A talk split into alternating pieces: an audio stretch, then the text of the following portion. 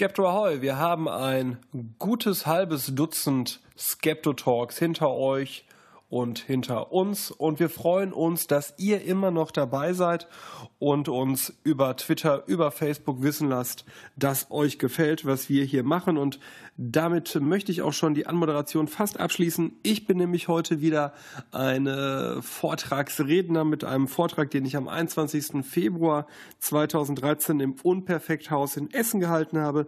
Es geht um Verschwörungstheorien.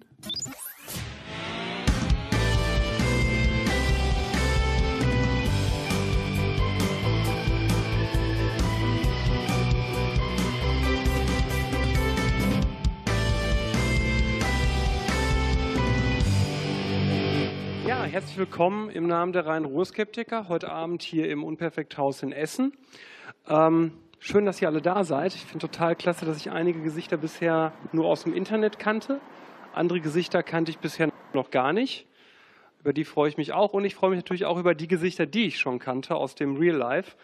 Ähm, das ist immer schön, wenn so eine Mischung passiert. Ähm, es wird heute gehen um Verschwörungstheorien. Jetzt wundert ihr euch, warum ich dieses Mikro halte, denn dieses Mikro hat für euch überhaupt gar keinen Effekt. Ähm, ich halte dieses Mikro deswegen, weil der Jan, den ihr dort hinten seht, der gerade mit der rechten Hand gewunken hat, äh, so nett ist, das heute hier aufzuzeichnen, sowohl in Wort als auch in äh, Ton, wollte ich sagen, aber ich meinte in Wort und Bild.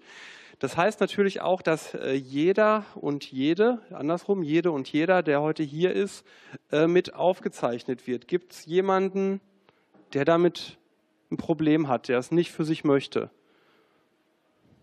Okay, ich sehe, das ist nicht der Fall. Damit gehe ich jetzt einfach mal davon aus, dass jeder, den wir aufzeichnen, äh, dann auch nicht überrascht ist, wenn er sich auf einem Video bei YouTube oder anderen Medien wiederfindet. Ähm, Thema der heutigen, äh, des heutigen Vortrags ist Verschwörungstheorien.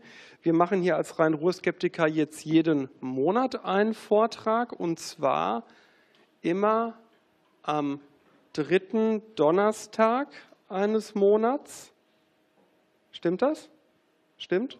Dritten Donnerstag eines Monats um 19 Uhr. Den Auftakt hat letzte Woche Professor Martin Herrmann gemacht mit der Frage, wie finde ich einen guten äh, Arzt?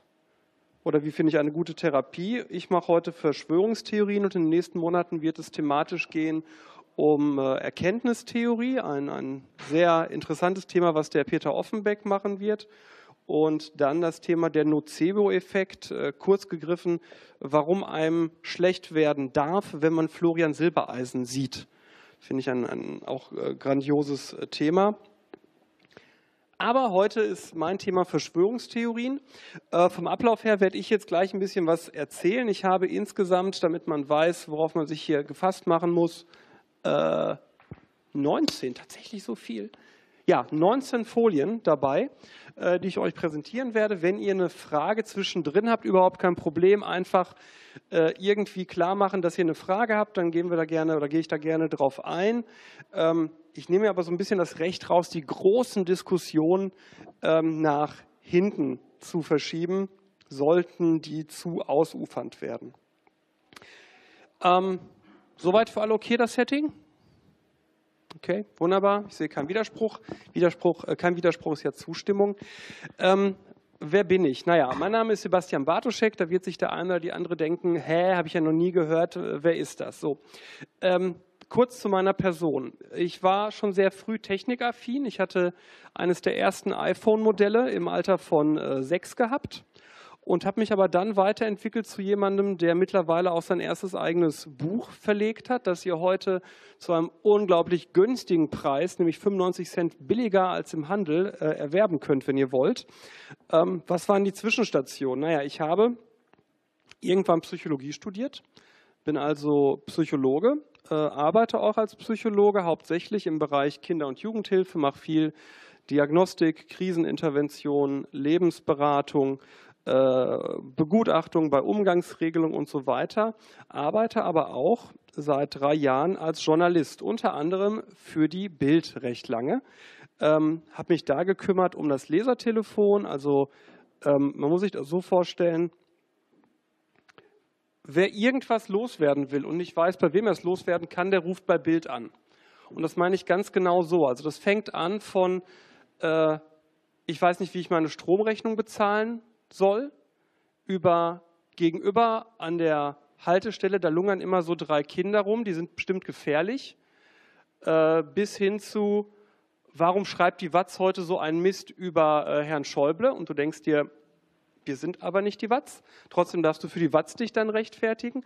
Und habe mich da aber auch viel über parawissenschaftliche äh, Themen selbst geschrieben, äh, wenn es dann um so Sachen wie Geisterjagd im Ruhrgebiet ging äh, oder Halloween im Ruhrgebiet und so weiter. Kann äh, jedem nur raten, ähm, ruhig auch mal Bild zu lesen, auch wenn man die Bild vielleicht nicht toll findet, weil es für viele doch Leitmedium durch alle äh, Schichten ist. Mittlerweile schreibe ich nicht mehr für die Bild, sondern mache sehr viel Podcasting. Wer Podcasting nicht kennt, ähm, das ist sowas wie Internetradio, sage ich jetzt mal vereinfacht, dass man sich runterladen kann, alles umsonst, äh, vielmehr gratis. Es ist natürlich nicht umsonst, sondern es ist eine tolle Sache. Da gibt es einmal den Podcast, den ich mache. Das ist ein äh, Podcast zum Pott, haha, zum Ruhrgebiet, Wortspiel. Dann mache ich mit äh, zwei sehr geschätzten Psychologenkollegen den äh, Psychotalk mit Sven Rudloff und Alexander Hoaxmaster Waschkau. Da schnacken wir alle sechs Wochen drei Stunden lang über irgendein Thema, das irgendwer diskutierwürdig äh, fand. Während dieser drei Stunden steigt unser Alkoholpegel und dadurch wird es dann auch immer amüsanter. Ähm, ich bin aber auch Mitglied der GWUP. Was ist die GWUP? Das ist die Gesellschaft zur wissenschaftlichen Untersuchung von Parawissenschaften. Ähm, ich sage mal, das ist so der deutsche Arm der internationalen Skeptikerbewegung. Was heißt das? Naja, ähm, in Augen einiger sind wir so die Spielverderber, die zu allem, wo irgendwer sagt, äh, äh, hier fliegen aber Handystrahlen durch die Gegend und mein Hund hat dadurch schon eine andere Augenfarbe bekommen, wie kann ich den davor schützen? Da sagen wir, naja, da brauchst du den Hund gar nicht schützen, weil diese Handystrahlung ist gar nicht gefährlich. Ähm, sowas machen wir. Wir versuchen aber auch zunehmend generell Themen zu besetzen und zu sagen, lass uns doch mal gucken, was äh, noch spannend ist. Und ich promoviere an der WWU in Münster ähm, zum Thema Verschwörungstheorien. Und worum geht es da? Naja, es geht um sowas hier. Ich war vor anderthalb Jahren mit meiner Frau, also ich habe jetzt nicht überlegt, ob es meine Frau war, ich habe überlegt, ob es anderthalb Jahre her ist, vor anderthalb Jahren in Mexiko. Und da gibt es äh, eine Stadt oder eine, äh, mehrere Städte, aber das ist jetzt eine alte Maya-Stadt, die an der Küste von Yucatan liegt. Yucatan ist eine kleine Ausbuchtung. Wenn man Mexiko so vor Augen hat, hier oben sind die USA, da ist das Drogenbaronland und da rechts sind alle Touris und da ist Yucatan. So. Und in Yucatan sind eben Maya-Städten und da findet man in diesen Maya-Städten solche Abbildungen. Ihr seht jetzt hier rechts einen herniederfahrenden Gott. Und es gibt einige Autoren, zum Beispiel äh, Erich von Däniken, der sagt, das ist gar kein Bienengott, wie die Forschung immer behauptet, sondern das ist ein herniederfahrendes außerirdisches Wesen. Ähm, die Erinnerung vielmehr an dieses außerirdisches Wesen, ähm, das vielleicht Technologie auf die Erde gebracht hat. Und jetzt wissen wir, wenn wir an Außerirdische denken, wenn wir an Weltraum denken, wissen wir, keiner von uns kann im Weltraum äh, atmen. Warum? Weil da recht wenig Sauerstoff ist. Das ist auch eines der Probleme, das wir im, Weltraum hätten. Äh, dafür brauchen wir also dieses, diesen riesigen, diesen, diesen Pack mit dem äh, ähm, Astronautenhelm. Und Autoren wie Deneken oder auch Johannes von Butler finden vor Ort Darstellungen solcher Astronautenhelme. Das heißt, wir sehen hier nach Meinung einiger dieser Autoren ein Alien. Ich gehe mal eben hier nach vorne. Ähm, wir sehen hier das Alien oder den Alien. Wir sehen hier sein Fluggerät. Ne? Wir sehen hier die Düsen. Wir sehen hier den Astronautenhelm mit den Anschlusskabeln hinten zu den Sauerstofftanks. Das ist eine recht mutige Deutung. Ähm, der sich außerhalb dieser Szene, die sich Präastronautik-Szene nennt, sehr wenige anschließen. Präastronautik, warum Präastronautik? Naja, weil äh, die Leute davon ausgehen, dass es eben sehr, sehr lange her ist, also prä, vor etwas. Ähm, und Deneken der neuen Prägung geht auch gar nicht mehr davon aus, dass die Maya selbst das gesehen haben, sondern nur, dass sie Erinnerungen darin haben, daran haben, die sie eben irgendwie übersetzen. Und neben solchen eindeutigen äh, Reliefs gibt es dann auch ganze Bauwerke, wo Präastronautik-Autoren sagen, das kann nicht einfach mit normalem irdischem Wissen gebaut worden sein, wie die äh, Kukulkan-Pyramide. Man sieht da unten mal so als Vergleich, ich bin ja extrem hochgewachsen mit meinen 1,78 und noch größer als ich ist die Kukulkan-Pyramide in Chichen Itza. Und ähm, das ist ein wahnsinniges Gebilde. Wenn man da mal äh, wirklich ist, kommt man tatsächlich, also jetzt fernab von jeder Ironie, zu einigen Fragen, wo man sich fragt, wie konnten die das hinkriegen? Also du siehst beispielsweise bei einem gewissen äh, Lichteinfall, bei der Tag- und Nachtgleiche, siehst du, wie über diese Stufen, das sind glaube ich auch 52 für jede Kalenderwoche eine, meine ich, siehst du, wie sich so eine äh, Schlange auf einmal die Treppe runterschlängelt. Und total irre, wenn du da vorne, hier vorne, vorstehst und in die Hände klatscht, macht es ein Geräusch, nicht wie klatschende Hände, das wäre jetzt nicht überraschend, sondern wie Vogelgezwitscher. Also wie Vogelgezwitscher nicht wirklich, aber wenn man ein bisschen Fantasie hat, und äh, die, die habe ich und die hat Deneke noch mehr, dann hört man da äh, ein Vogelgezwitscher. Und der Hintergrund ist, dass dieser Kukulkan, diese eine der angeblich zentralen Gottheiten, da kann man sich auch trefflich drüber streiten, ähm, die gefiederte Schlange ist. Gefiederte Schlange, da sagen die Präastronauten ganz klar, naja, das ist halt die Schlange, die vom Himmel gekommen ist. Äh, gerade Johannes von Butler macht dann den Vergleich auf in Drachenwege, wo überall gibt es Drachen, wo gibt es Schlangen, die vom Himmel gestiegen sind und oh Wunder, er findet die in vielen Kulturen und sagt, auch das muss eine Reminiszenz an die Außerirdischen sein. Wenn man sich das aber vor Ort mal anguckt, mit offenen Augen, stellt man fest, dass was ich euch jetzt gerade gezeigt habe und wo man sich echt vielleicht fragen könnte, wenn man das ernsthaft präsentiert bekommt, ist da vielleicht nicht doch was dran, findet, äh, stellt sich heraus, eigentlich sind das vier bis fünf Prozent dessen, was da tatsächlich steht. Und diese Kukulkan-Pyramide ist das zweiteindrucksvollste, was ich neben Newgrange je gesehen habe. Aber drumherum stehen viele andere kleinere Pyramiden, die ähnlich gebaut sind.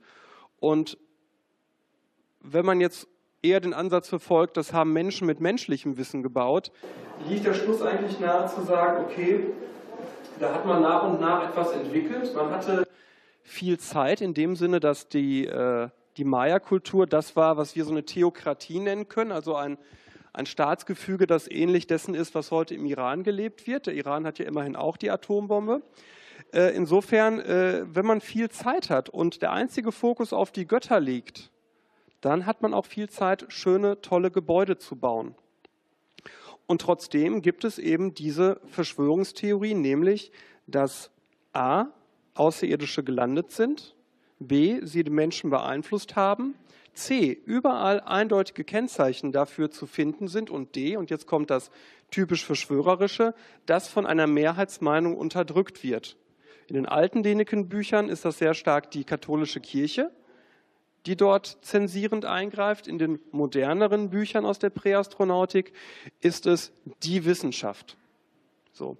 Jetzt bin ich natürlich auch Wissenschaftler und damit jemand, der eher dem äh, Verschwörerkreis zuzuordnen ist. Insofern müsst ihr natürlich sehr skeptisch sein mit dem, was ich euch jetzt hier erzähle. Was ich mir für meine Doktorarbeit erst einmal überlegt habe, ist, was ist überhaupt eine Verschwörungstheorie?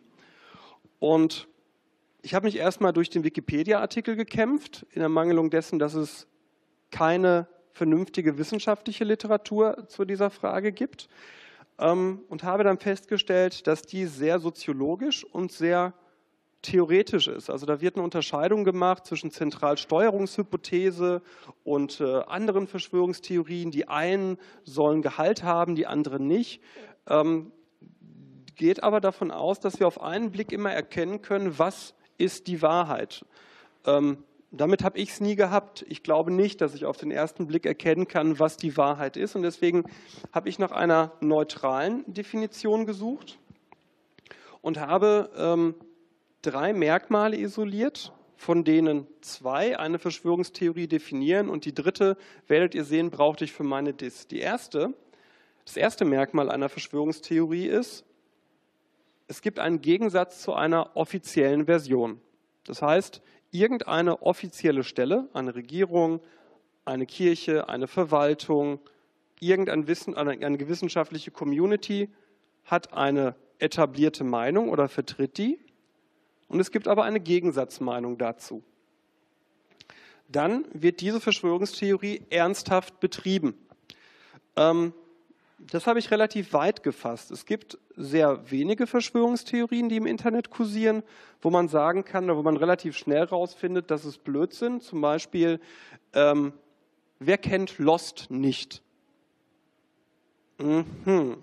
Okay, dann erklären wir es ein bisschen anders. Also es gibt eine Verschwörungstheorie, die im Internet verbreitet wurde eine Zeit lang, als ich glaube die dritte oder die vierte Staffel Lost rauskam, dass nämlich in Wirklichkeit die Erde von innen hohl ist und in dieser hohlen Erde ein riesiger Hamster lebt. Dieser Hamster trippelt dann, wie Hamster das so tun in hohlen Erden, und treibt dadurch die hohle Erde an. Glaubt niemand. Ist keine ernsthaft betriebene Verschwörungstheorie. Oder ähm, meine Lieblings nicht ernsthafte Verschwörungstheorie, äh, die Schlümpfe, kennt ihr, Peo, ne?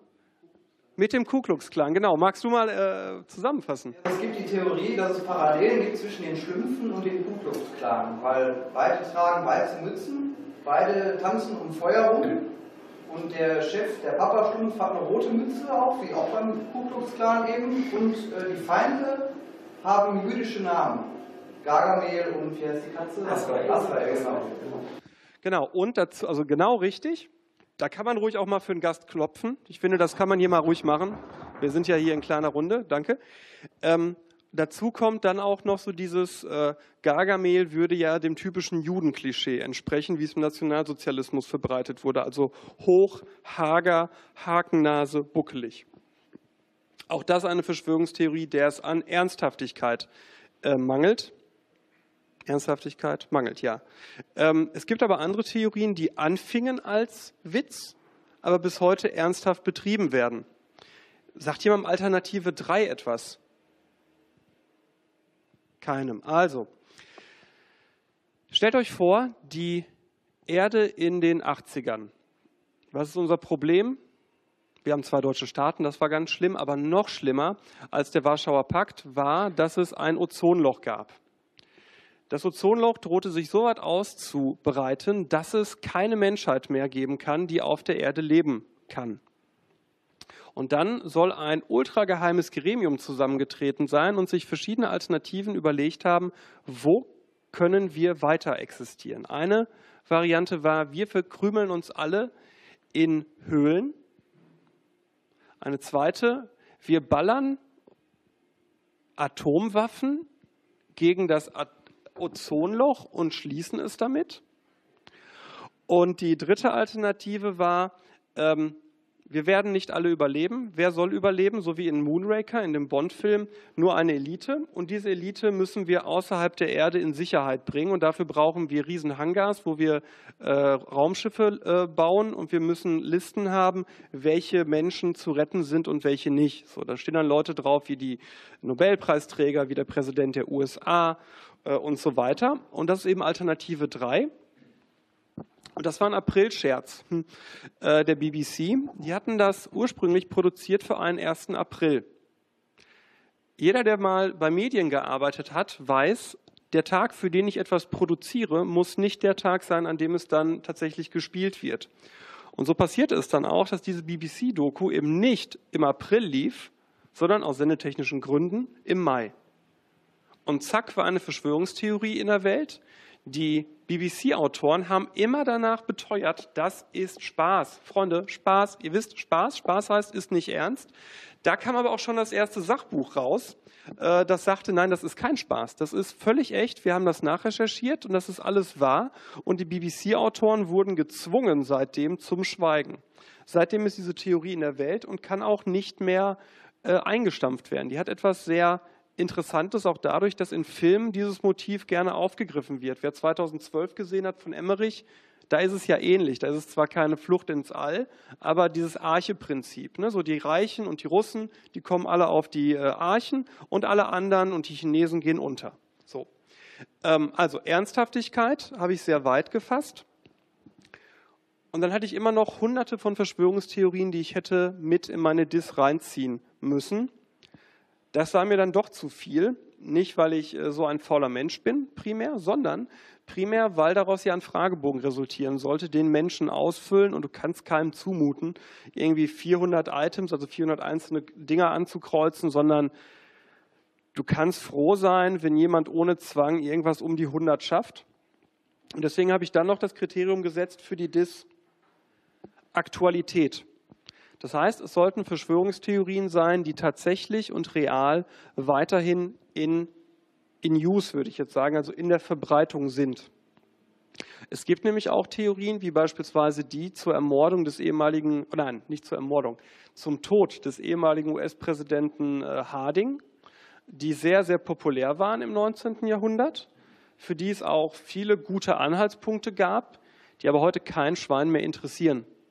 Ne, ähnliches zur Boston Tea Party und, und, und. Deswegen habe ich gesagt, ich nehme nur diejenigen, die ich irgendwo noch finde, äh, als in den letzten Jahren, Jahrzehnten verbreitet.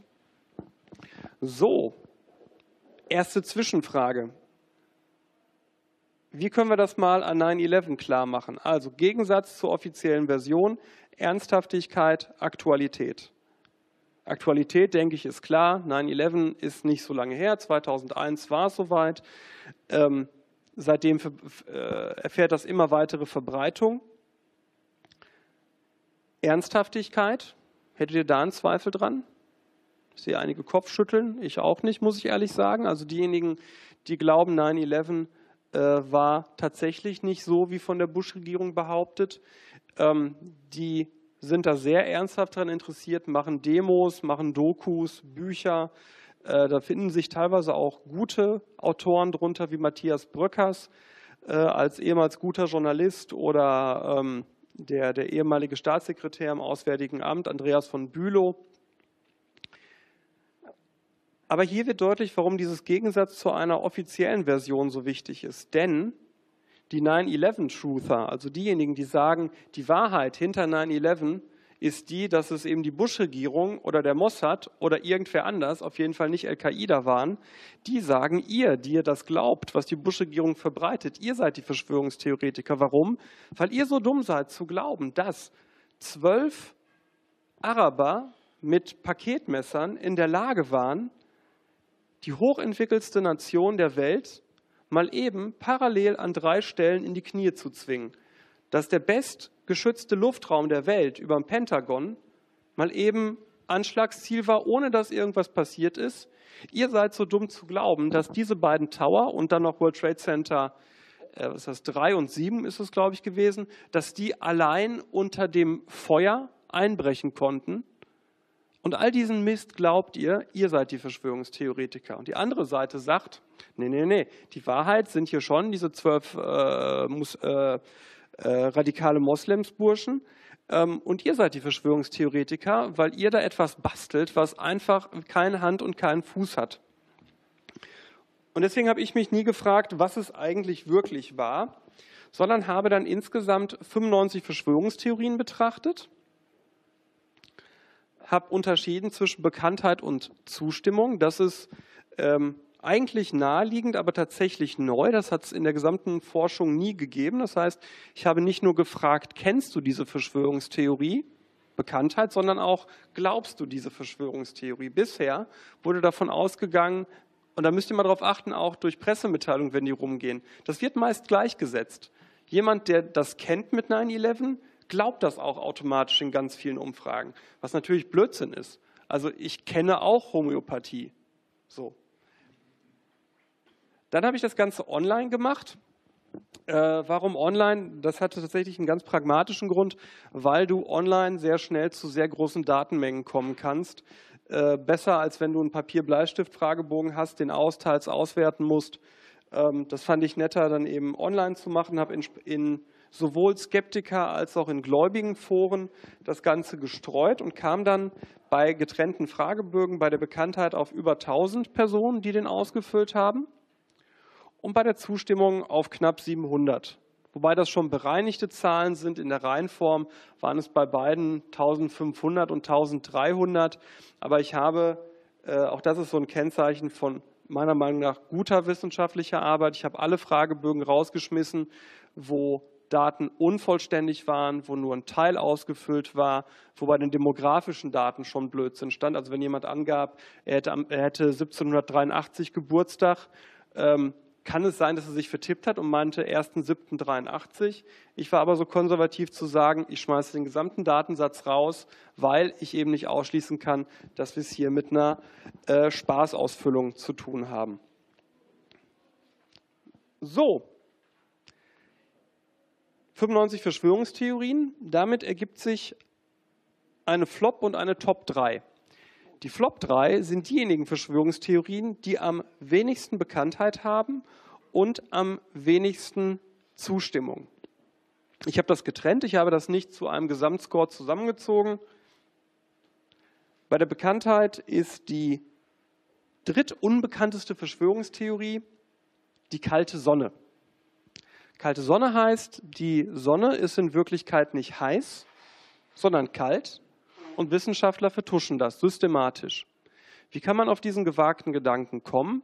Naja, man kann es historisch herleiten von der Welteistheorie. Das ist so ein Konstrukt aus den 20er, 30ern. Leute, die äh, Ariosophie und andere nationalsozialistische Ideologien gut fanden, fanden auch sowas gut.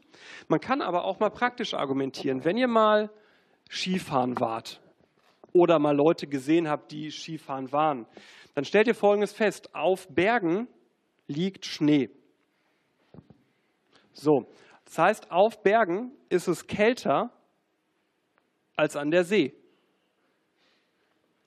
Woran liegt das? Naja, Berge sind höher, damit näher an der Sonne und damit ist die kalte Sonnenstrahlung auf Bergkuppen höher als im Tal. Kalte Sonne. Monroe LaVey ist eine sehr unbekannte Theorie. Marilyn Monroe kennt der ein oder andere noch. Das äh, war früher das, was heute, kann man Lady Gaga sagen? Früher Britney Spears, aber mittlerweile nicht mehr. Die fand ich früher toll. Also äh, Marilyn Monroe, Sexsymbol. Ähm, ja. Kennt ihr jeder? Ich weiß es. Marilyn Monroe? Kennt jeder? Okay, wunderbar. Aber Chandon LaVey kennt nicht jeder. Anton LaVey von der Satanskirche. Aha. Von der Satanskirche, der Gründer. Genau, äh, Anton Chandon LaVey, ich glaube ungarischer Herkunft, hat äh, die Church of Satan gegründet in den USA. Und LaVeys äh, satanische Bibel, die ich jedem nur empfehle, ist unglaublich amüsant zu lesen. Ähm, da macht er einen sehr schönen Kunstgriff, nämlich er schreibt selbst seinen Lebenslauf. Und in diesem Lebenslauf ist drin, dass er zur Zeit, als sie noch nicht bekannt war, ist eine gewisse Norma Jean Baker, das ist der bürgerliche Name von Marilyn Monroe, dass er die getroffen hat, als sie noch im Porno, äh, ähm, in der Pornoindustrie tätig war. Und zu der Zeit habe er eine Affäre mit ihr gehabt.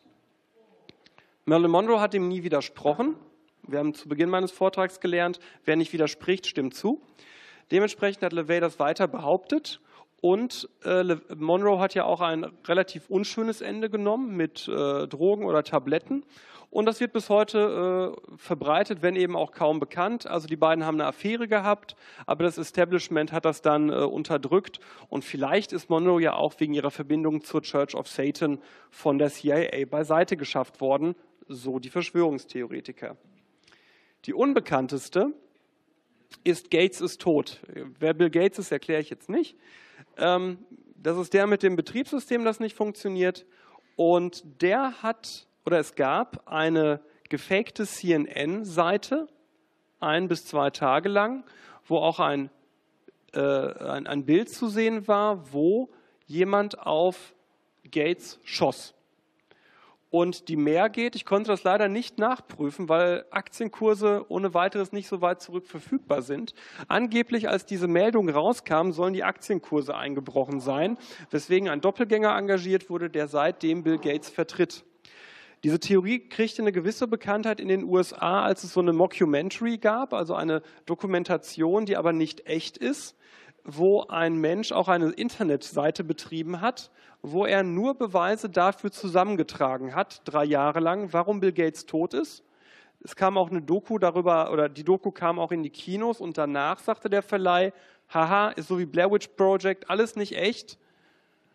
Es war im Netz, es ist im Netz und es gibt bis heute Leute, die sagen, das ist echt. Die drei unbekanntesten.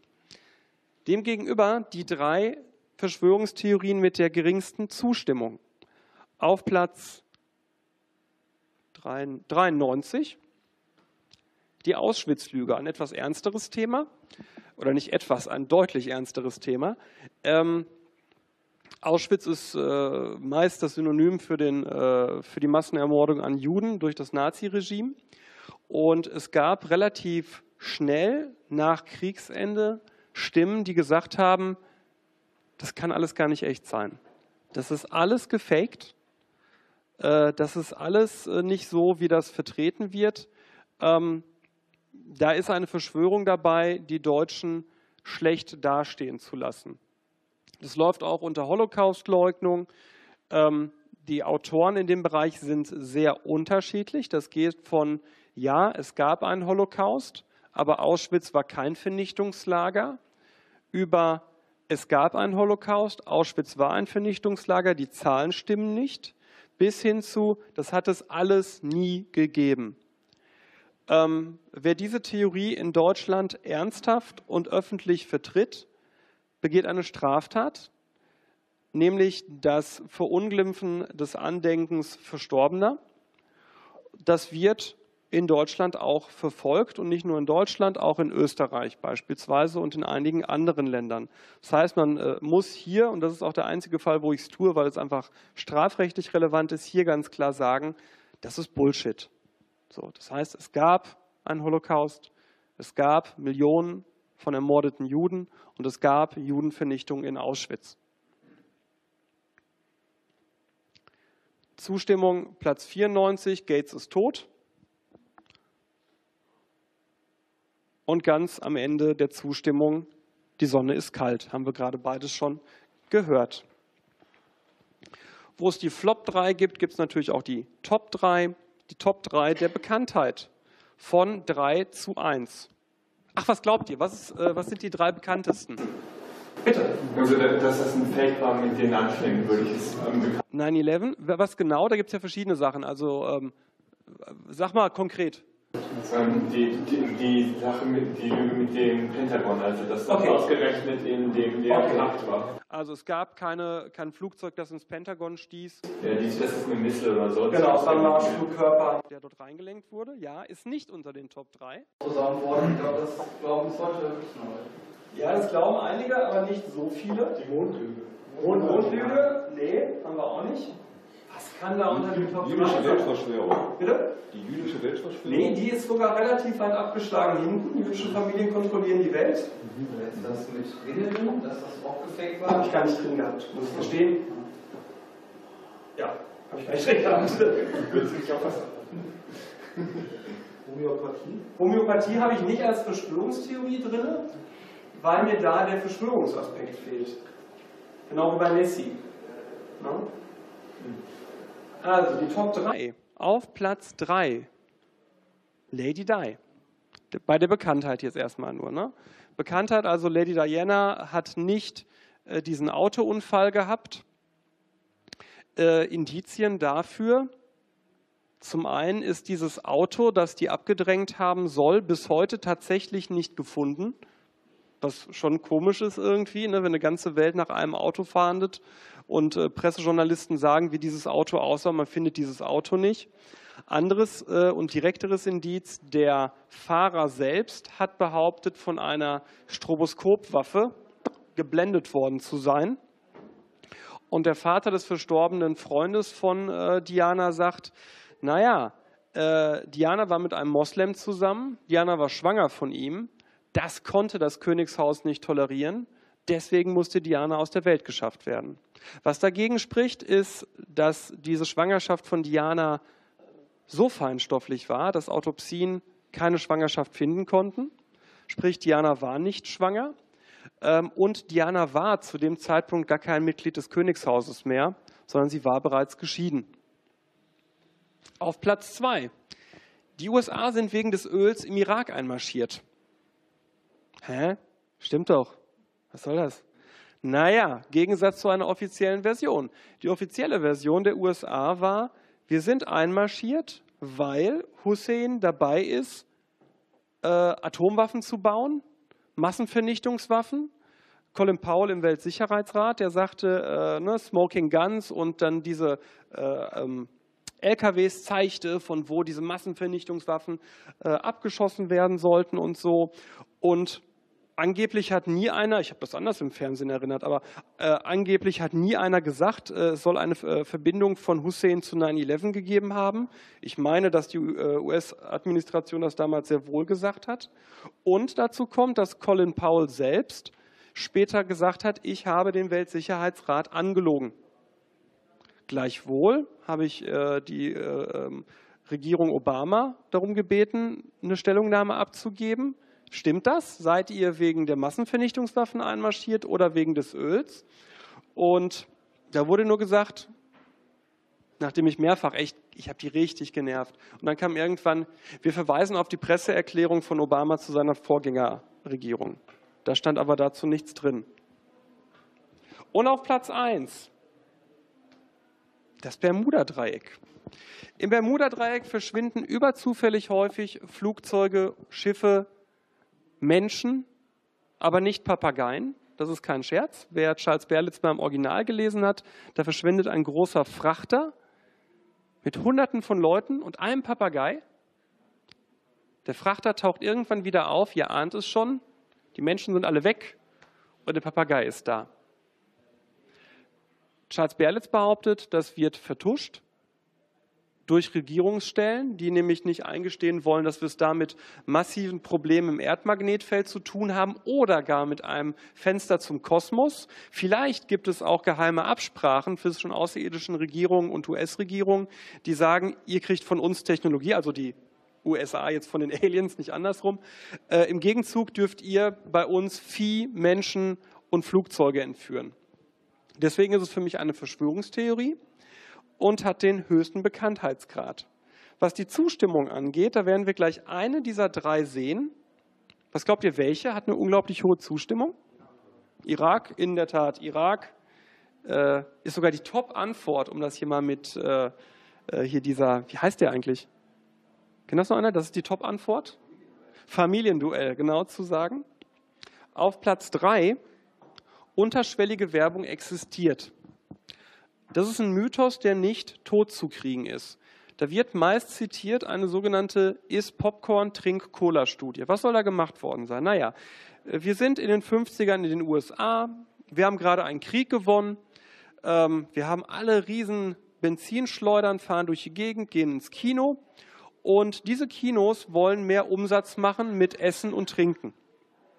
Und deswegen fangen die Kinobetreiber ein, in die Filme in die Vorfilme wohlgemerkt, ganz kurze Sequenzen unterhalb der Wahrnehmungsschwelle reinzuschneiden, wo eben steht, ist Popcorn, natürlich auf Englisch dann, eat Popcorn, drink Cola, eat Popcorn, drink Cola. Und dann gab es die Pause und man, es gab angeblich eine Erhebung und es wurde herausgefunden, dass tatsächlich der Anteil an Popcorn und Cola-Konsum gestiegen ist. Diese Studie hat nur ein großes Problem. Sie hat nie stattgefunden. Und der Autor selbst hat das erst eingestanden, dann revidiert, dann wurde er bedroht äh, mit der, ähm, mit, de, mit der Aussage, das ist Betrug, was du hier machst, mit dem Verbreiten dieser Studie. Und dann hat er die wieder zurückgezogen äh, oder die Behauptung, dass es diese Studie gab. Ähm, sprich, sprich, es gibt diese Studie nicht. Trotzdem ist sie weiterhin in Verbreitung oder das Wissen über diese Studie. Äh, und es gibt sogar Gesetze dazu, dass eine solche Werbung nicht erlaubt ist. Auch daraus wird abgeleitet, naja, wenn es ein Gesetz gibt, dass das nicht erlaubt ist, dann muss das ja funktionieren. Sonst will man es ja nicht verbieten. Klingt auf den ersten Blick logisch, aber Freunde, wir sind in Deutschland. Es gibt Gesetze zu so ziemlich jeder Sache, egal ob das Gesetz sinnvoll oder nicht sinnvoll ist. Auf Platz zwei, es gibt Sekten, die Psychokontrolle über ihre Mitglieder ausüben. Ähm, das ist auf den ersten Blick logisch. Und es gibt definitiv Sekten, die einen hohen Einfluss auf ihre Mitglieder haben. Das Ganze wird jetzt hier aufgezeichnet, deswegen werde ich jetzt hier keine namentlich nennen. Aber es gibt ja so Sekten, wo Hollywood-Schauspieler aktiv sind und so, die einen relativ massiven Einfluss auf ihre Mitglieder haben sollen. Was hiermit aber gemeint ist, ist tatsächlich so dieses Phänomen Gehirnwäsche. Das heißt, ich schnappe mir ein Mitglied, ich wasche das Gehirn komplett leer, ich programmiere es um. Das haben die Amerikaner mit recht großem Einsatz versucht. Äh, Operation Artischocke, Operation äh, MK Ultra, genau, MK Ultra, Artischocke, das waren die beiden Programme. Angeblich später auch Stargate, wenn man einigen, also nicht Stargate, äh, Richard Dean Anderson Stargate, sondern das soll auch Stargate geheißen haben. Ähm, unterm Strich wurden diese Forschungen eingestellt.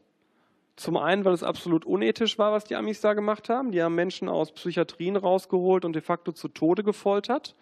In also keine, ist das, Nein, das haben sie gemacht, ja. definitiv. Also MK Ultra, die haben äh, Leute aus Psychiatrien rausgeholt und haben die mit Kälte beispielsweise zu Tode gefoltert. Mit LSD auch. Das sieht man sehr schön in dem Film äh, The, The Good Shepherd mit Matt Damon und Robert De Niro. Da kommt das auch vor. Warum haben die Amis das gemacht? Weil sie dachten, die Russen können das schon. Es gab im Koreakrieg äh, einige Gefangene, die zuerst sehr patriotische Amerikaner waren und dann bei späteren Pressekonferenzen genau das gesagt haben, was die Koreaner oder was, ich weiß gar nicht, wer da gekämpft hat im Koreakrieg, muss ich gestehen, auf jeden Fall, was die Bösen aus US-Sicht vertreten haben wollten. Das war für die Amis die Überzeugung, die Russen können das, also müssen wir das auch können. Und hatten dann recht viele Versuche aus der Nazi-Zeit, die sie nachgespielt haben mit diesen Kälteschocks, in der Hoffnung, das Gehirn löschen zu können. Filmtipps dazu, Manchurian Candidate, das Original ist besser als das Remake.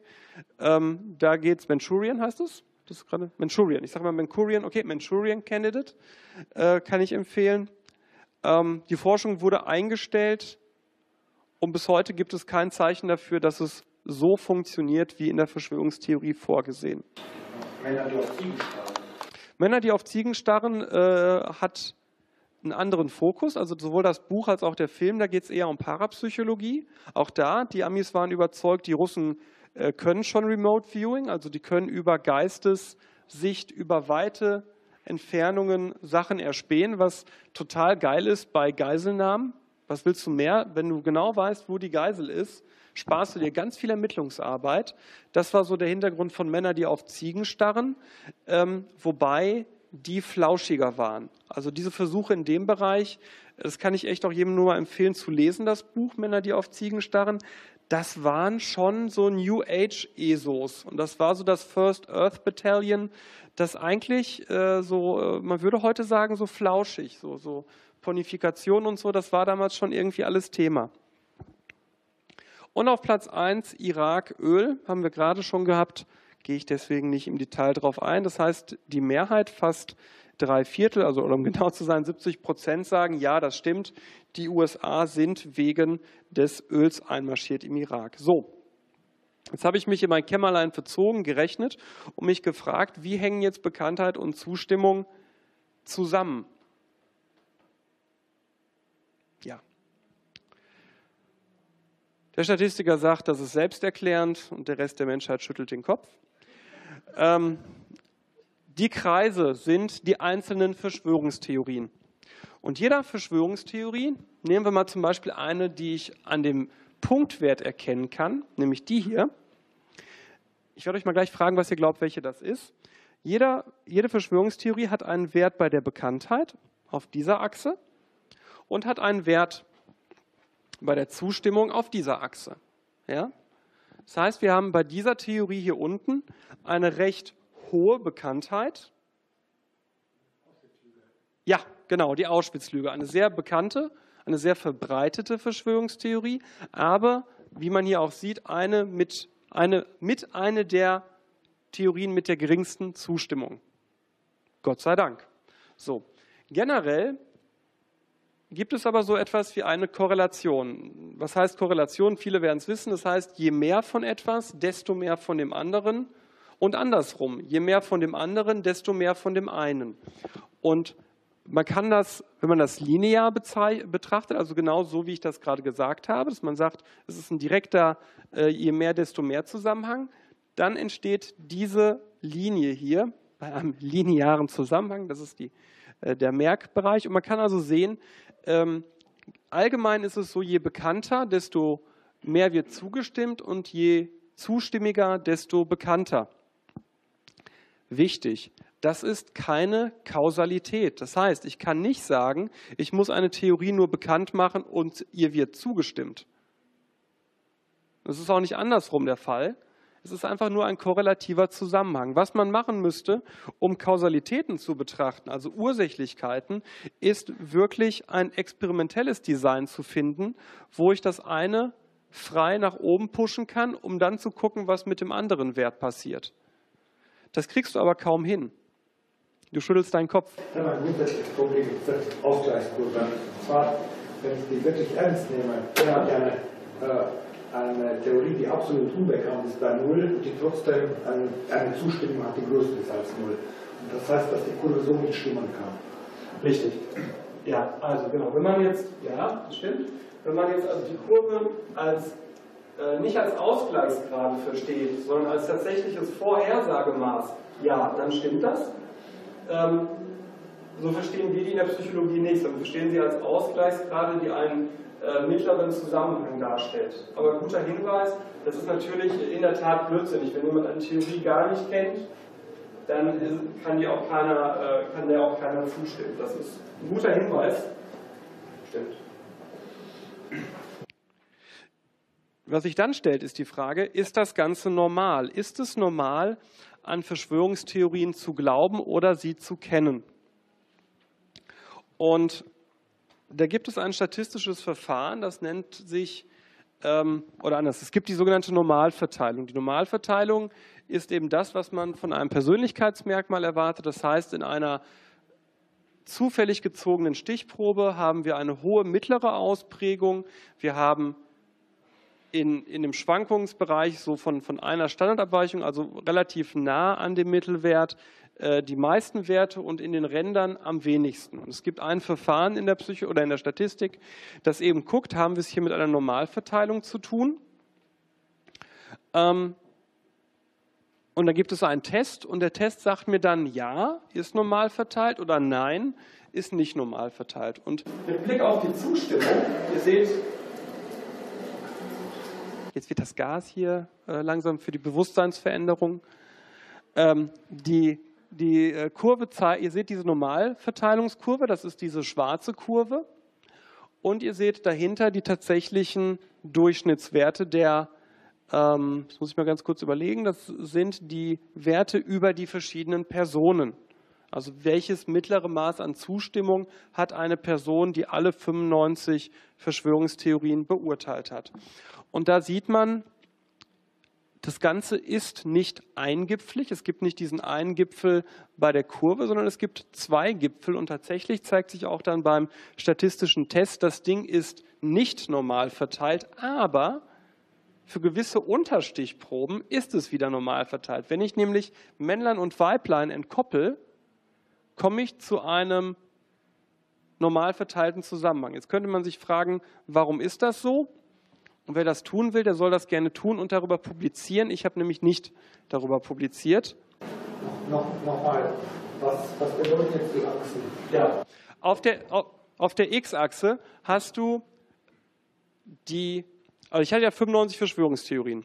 Wenn ich über diese 95 Verschwörungstheorien auf individualer Ebene, also beim einzelnen, bei der einzelnen Person, den Mittelwert ausgerechnet habe, dann habe ich Mittelwerte der Zustimmung, die eben schwanken von hier bis dort. Wie oft dieser Wert innerhalb meiner, bei der Zustimmung waren es 700 Personen vorkam, haben wir hier auf der Y-Achse ist die Häufigkeit. Ja? Okay. Also kein keine Normalverteilung über die Gesamtstichprobe, aber in Subtests äh, Tests zeigte sich eine bei Geschlechtern. Geschlecht. Korreliert das auch mit anderen Sachen, mit Alter? Oder? Nein. Nein. Das äh, habe ich auch geprüft, hatte immer, also wie gesagt, sind immer meine Messdaten. Das heißt nicht, dass es in Stein gemeißelt ist, aber bei mir nicht. Ist der eine Gipfel bei den Männern, bei der anderen bei den Frauen? Ja, ähm, aber nein, also bei den Frauen ist es der rechte, ne, der höhere Gipfel. Bei den Männern ist es der linke, aber jetzt würden wir in die Untiefen der Statistik eindringen, da muss noch was drin sein. Also es scheint noch ein Merkmal mehr zu geben, das, wenn ich weiß, es ist Mann, dann noch determinierend ist. Und das weiß ich aber nicht, welches es ist. Es ist nur keines von denen, die ihr benannt habt. An mehr Theorien glauben als Frauen. Weniger. Der rechte Gipfel ist der weibliche. Achso, eben du hast gesagt, der höhere. Ach so, ja, ich, stimmt. Ich meinte den, den X-Wert, ja, genau. Also Frauen glauben im Durchschnitt mehr, Männer kennen im Durchschnitt mehr. Das ist so. Ja, das ist äh, aber nichts Neues. Ich finde schon, das hat bisher noch keiner gezeigt. Bei der Bekanntheit, ähm, da haben wir tatsächlich eine Normalverteilung. Heißt, der, der statistische Test fiel so aus, dass ich sagen darf, das ist normal verteilt, die, äh, die Bekanntheit von Verschwörungstheorien. Das heißt, jeder Mensch oder anders, das Kennen von Verschwörungstheorien ist in jedem Fall im Menschen aus meiner Sicht angelegt und die Zustimmung wohl auch, aber geschlechtsabhängig. Jetzt die Frage, die so ein bisschen das aufgreift, was da gerade an Frage kam, wer kennt besonders viele und wer glaubt besonders viele? Und da habe ich mich eingeschossen auf Glauben, also wer glaubt besonders viele Verschwörungstheorien und es gibt ein Verfahren in der Statistik, das nennt sich Regressionsanalyse. Was macht das? Naja, das guckt sich an, ich nehme mir verschiedene Merkmale und gucke mir an, wie gut sagen die eigentlich voraus, dass jemand hochverschwörungsgläubig oder geringverschwörungsgläubig ist. Und ich habe nicht alle demografische Daten, sondern diejenigen oder Kriterien, sondern diejenigen nur, wo ich dachte, da könnte was dran sein, wo es also vorherige Forschung gab, auf der ich aufbauen konnte und habe dann fünf Merkmale isolieren können, die typisch sind für Hochverschwörungsgläubige. Und die sind jetzt auch der Reihe nach geordnet. Das heißt also, das erste Kriterium sagt besser voraus als das zweite, das zweite als das dritte und so weiter. Was glaubt ihr denn? Was sagt am besten voraus, äh, ob eine Person ein Verschwörungsgläubiger sein wird oder nicht? Von fünf Merkmalen. Haut mal rein, was glaubt ihr? Wie sieht der typische Verschwörungstheoretiker aus? Bitte, Herr Frey. Entschuldigung, ich hätte War sowas wie, wie, wie Bildung? Ja, Bildung ist ein. Würde, würde, ich, würde ich behaupten, mittlerer bis hoher Bildungsabschluss. Ja, Bildung kommt drin vor, ist aber nicht die Top-Antwort. Ich würde eher sagen, wie sehr derjenige an wissenschaftliches Arbeiten gewöhnt ist. Weil demnach hinterfragt er auch äh, Dinge anders vielleicht. Könnte man in Bildung subsumieren, ist ja. aber zu kurz gegriffen. Sehe ich ein, habe ich nicht betrachtet. Sollte man auf jeden Fall tun. Welcher Glaubensgemeinschaft er angehört? Ja. Welche oder ob? Äh, ob und. Ob, hervorragende Idee von dir, ob. Ja, ja ist aber auch nicht die Top-Antwort. Geschlecht. Geschlecht ist auch dabei, auch nicht die Top-Antwort. Auf Platz 1 der Merkmale, die eine Person aufweisen muss, um ein Verschwörungsgläubiger zu sein, ist, habe ich nicht drin gehabt, hat keinen Einfluss. Habe ich explizit überprüft, weil in den Medien oft diese Vermutung gilt, Verschwörungsgläubige, die sitzen alle alleine zu Hause mit dem Aluhut und sind nur am Chatten, haben keine Freunde und deswegen machen die das. Hat keinen signifikanten Einfluss auf Glauben und einen leichten auf Kennen erkläre ich mir so, wer nur zu Hause alleine rumsitzt, hat viel Zeit, um sich viel Blödsinn durchzulesen. Aber die Top-Antwort ist politischer Extremismus. Also Wähler von, vom Verfassungsschutz, und das war meine, meine, äh, meine, mein Cut-off, vom Verfassungsschutz als extremistisch eingestuften Parteien, Wähler davon, sprich also Wähler, in meinem Fall habe ich hier genommen NPD, DVU gab es äh, damals noch aktiv, Republikaner, Die Linke und äh, DKP, glauben signifikant mehr Verschwörungstheorien als diejenigen, die verfassungstreue Parteien wählen. Man kann jetzt über die Linke streiten, können wir gerne später machen. Ihr könnt euch meine Meinung denken als ehemaliger Bildmitarbeiter. Auf Platz zwei Gläubigkeit, und zwar über das hochkomplexe Item würden Sie sich als gläubigen Menschen bezeichnen? abgefragt, also gar nicht so sehr in die Details. Spannende Sache und deswegen fand ich das hochspannend, weil ich mich genau das gefragt habe. Gibt es eine Religionsgemeinschaft, die besonders verschwörungsgläubig ist? Und da zeigt sich nein. Die Selbstangabe, ich bin gläubig oder ich bin es nicht, trifft viel besser als ich bin Katholik oder ich bin Buddhist. Was aber auch daran liegt, dass unter den Katholiken und Evangelen eine unglaublich hohe Zahl von Menschen ist, die sich als Atheisten bezeichnen. Oder als nicht gläubig zumindest so. Ne? Und das verfälscht natürlich dann die Stichprobe. Das heißt, ich müsste wahrscheinlich idealerweise nur gläubige Katholiken mal haben und eben äh, dann die den anderen gegenüberstellen. Auf Platz drei jung. Je jünger jemand, desto mehr glaubt er das kann man jetzt sehr weit interpretieren. Von ähm, in der Pubertät ist eh alles im Hirn durcheinander, da kann man gar nicht vernünftig denken, bis hin zu ältere Leute sind alle halsstarrig, die sind noch nicht mal in der Lage, sich mit neuen Ideen auseinanderzusetzen. Irgendwo dazwischen wird der Grund liegen, warum das so ist. Geringe Bildung auf Platz 4. Wobei da, sage ich ganz selbstkritisch, war die Stichprobe nicht besonders ergiebig, weil ich einen deutlichen Überhang von Abiturienten hatte. Also ich hatte, glaube ich, einen Abiturientengrad von 60 Prozent in meiner Stichprobe und das ist natürlich fernab davon, repräsentativ zu sein. Ja, und das fünfte Merkmal, wir ahnen es schon, die Weiblichkeit. Ich sage dann immer ganz böse und ich mache das ja auch im Science Slam, dann denke ich immer nach, welche beiden Personen äh, das Ganze treffen. Und ich weiß, dass die nächsten beiden es nicht 100 pro treffen, wobei ich bei der einen finde das schon.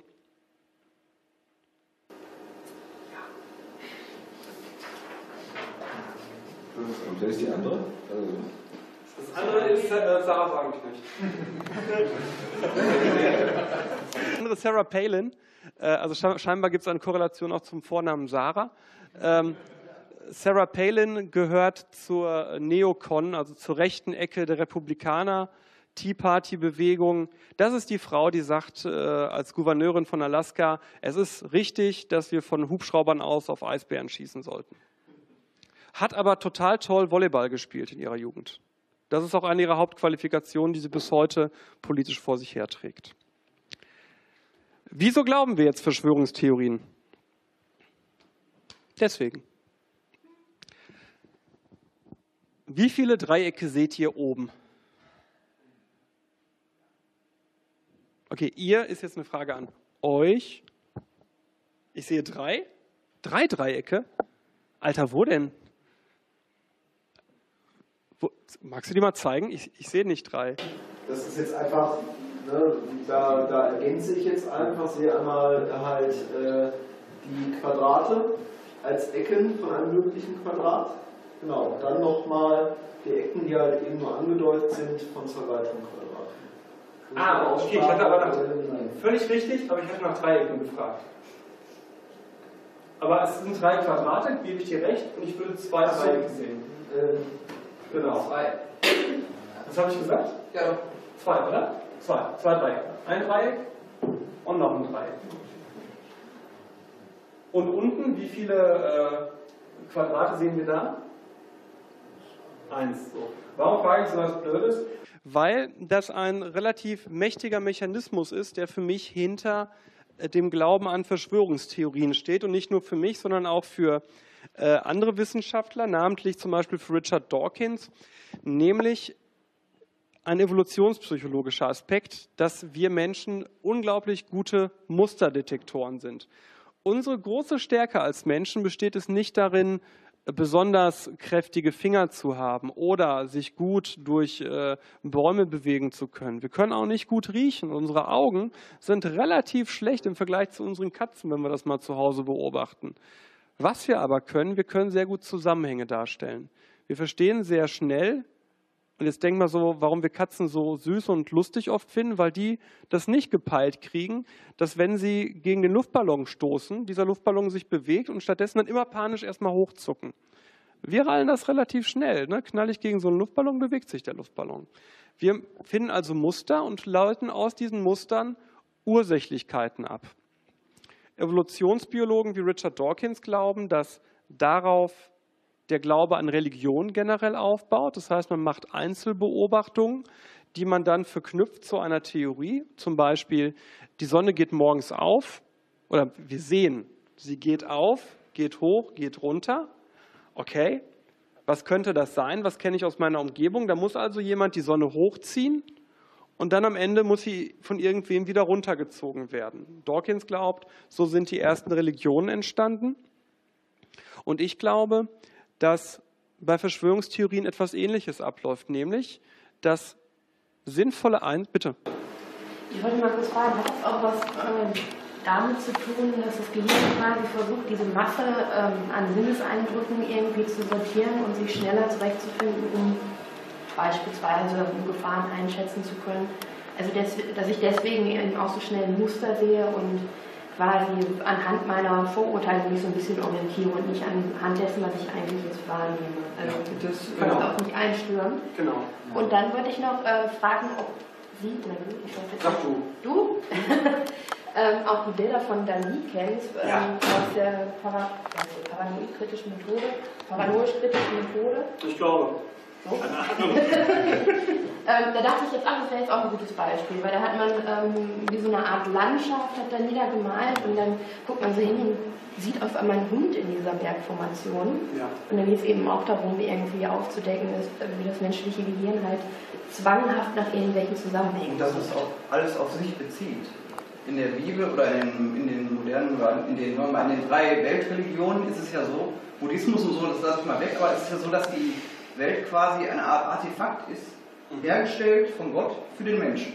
Wo, der, wo, der, wo Gott den Menschen hineingesetzt hat und hat alles ausgerichtet, alles zeigt auf ihn quasi. Also diesen, diesen sogenannten Anthropozentrismus, den sehe ich genau so bei Religion, aber nicht bei allen Verschwörungstheorien. Das ist sicherlich ein Aspekt, dass niemand gerne Opfer einer Verschwörungstheorie, einer Verschwörung werden will und denkt hat, es gibt echte Verschwörungen. Also hätte Cäsar auf diesen Sternedeuter vom Palast gehört, der sagte, am Iden des Märzes wirst du sterben, wäre die römische Geschichte ein bisschen anders verlaufen. Ne? Stattdessen hat er gesagt, hier, du bist Verschwörungstheoretiker und Parawissenschaftler. Schieb ab. Ne? Immer die Komponente, dass jemand, das irgendeine Macht, heimlich was Böses tut. Genau. Genau, und dass der Verschwörungstheoretiker wiederum die, die Macht bekommt, sich dem zu verwahren, mhm. verweigern und den anderen Menschen dagegen zu helfen. Also ganz viele dieser verschwörungstheoretischen Bücher enden in einem Kapitel, was wir jetzt alle tun müssen, um diese Gefahr abzuwenden. Stimmt. Ich einen guten Aspekt. Und dein Aspekt fand ich völlig richtig, alle beide. Habe ich auch so in meiner Dist drin. Also jetzt nicht mit Dali, aber ne, genau dieses Finden von, von Mustern in Alltagsstrukturen und äh, Wahrnehmung oder anders. Reizwelt ist nicht gleich Wahrnehmungswelt. Macht ja auch Sinn evolutionär, wenn ich jetzt in so eine Höhle gehe und ich höre ein Grollen mir entgegenkommen, dann ist es relativ schlecht, wenn ich so skeptisch daran gehe und zu sagen, naja, ob das jetzt ein Höhlenbär ist, pff, mal abwarten. Wollen wir erst mal gucken, wie der so aussieht, so, ne? Macht Sinn, dann nach Vorurteilen geleitet zu reagieren. Das ist übrigens auch wichtig, warum wir Vorurteile brauchen, denen wir vertrauen können. Ne? Bitte. Ähm, wenn ich jetzt noch kurz sagen darf, deswegen war das für mich eigentlich, als ich dann ähm, die erste Eigenschaft gesehen habe, ähm, extremistisch, mhm. auch vollkommen logisch irgendwie. Also das für mich, ähm, ja, wie soll ich sagen, extremistisch ist für mich halt ein Denken äh, von Menschen in Schwarz und Weiß, mhm. ist eine Ordnung. Ja. Ist was anderes als Menschen, die jetzt in 20 Grautönen denken. Ja. Ne? Und dass ähm, Verschwörungstheorien für mich halt eben auch so eine Strategie sind, um das Chaos, das Unberechenbare zu ordnen und äh, diese unbestimmte Gefahr, die mich jederzeit packen kann, eben in eine berechenbare Gefahr zu machen und äh, ja, einen Weg zu entwickeln, äh, ja, um mich sicher zu fühlen. Das plus Extremisten, so zumindest meine These, Extremisten definieren sich auch gerne als kleine Gruppe über solche Verschwörungen. Also zum Beispiel die, die radikale Linke hält immer noch diesen Blödsinn hoch, des äh, angeblichen äh, Mordes an den äh, äh Stammheimhäftlingen. Das ist völliger Blödsinn, ist widerlegt. Stimmt nicht. Die haben sich selber erhangen. Man weiß sogar ganz genau, wie, wo, wer welche Info an wen wie gegeben hat. Trotzdem brauchen Teile der Linken das, meiner Meinung nach, als Mythos, um zu sagen, die böse Mehrheitsgesellschaft. Ne? Wie den, äh, den Axel Stoll, den du interviewen möchtest. Ja, der ist ja, das ist ja schon bei dem schon pathologisch. Das ist ja, also wenn, das wirklich, wenn er das wirklich selber glaubt und das nicht aus irgendeinem Narzissmus tut und das erzählt, weil er damit groß rauskommen möchte, würde ich sagen, dass es äh, irgendwie pathologisch ist, weil das ist ja nicht mehr, äh, der ist ja total weltenfremd. Also Dr. Axel Stoll stelle ich kurz zurück nach der nächsten Folie, weil das nämlich die Frage tangiert, also welcher Mechanismus dahinter, dahinter liegt, glaube ich, haben wir äh, zusammen schön beschrieben. Die Frage, die ich oft gestellt kriege, ist der Glaube an Verschwörungstheorien gefährlich? Und meine Antwort ist dann immer Jein. Warum Jein? Weil ich Anhänger eines Modells bin, das davon ausgeht, dass unsere Wahrnehmung oder anders, wir können nicht alles wahrnehmen, was an Reizen auf uns einfließt. Und wir selber setzen ein Stück weit die Filter unserer Wahrnehmung. Und am Anfang einer Verschwörungstheorie sitzen bei vielen Verschwörungsgläubigen sehr weite Filter. Das heißt, die nehmen auch Fakten wahr, die nicht zur offiziellen Theorie zu passen scheinen. Nehmen wir 9-11. Die fragen sich, wie kann das denn sein, wenn alle Bauträger im World Trade Center doch isoliert waren mit einer Schicht von, keine Ahnung, womit Schichten isoliert werden. Ich bin kein, keine Ahnung, wie der Beruf heißt. Ähm, Schaumstoff, Kunststoff, Bauingenieur. Okay, ich bin kein, danke. Ich bin kein Bauingenieur, so. Ähm, dann kann das ja nicht gewesen sein. Das heißt, Sie nehmen dissonante Fakten wahr, weites Bild, fügen das zu einer Verschwörungstheorie zusammen oder kriegen eine präsentiert. An der Stelle glaube ich, dass wir mit wissenschaftlich kritischen Argumenten noch dagegen ankommen. Das habe ich oft genug erlebt äh, in Diskussionen, nicht bei 9-11. Bei 9-11 ist übel, aber bei vielen anderen, wo man sagen kann, ey, überleg mal, kann ja sein, hast recht auf den ersten Blick, aber ne, denk mal so in die und die Richtung. Dann habe ich viele erlebt, die sagen, ah jo, stimmt, gut, dass da mal einer ernsthaft drauf eingegangen ist. Gefährlich wird es, wenn das Weltbild sich weiter verengt und Wahrnehmung kann eben so funktionieren, dass ich nur noch die Sachen sehe, die zu meinen Einstellungen passen. Ich blende alles aus, was nicht zu meiner Wahrnehmung passt. Das findet nicht statt. Und das Internet hat die wunderbare Möglichkeit, dass wir zum einen alle möglichen weiten Infos finden. Wir kriegen aber auch die Möglichkeit, uns nur noch mit den Leuten auseinandersetzen zu können, die genau unsere Meinung vertreten. Und ab da wird es gefährlich.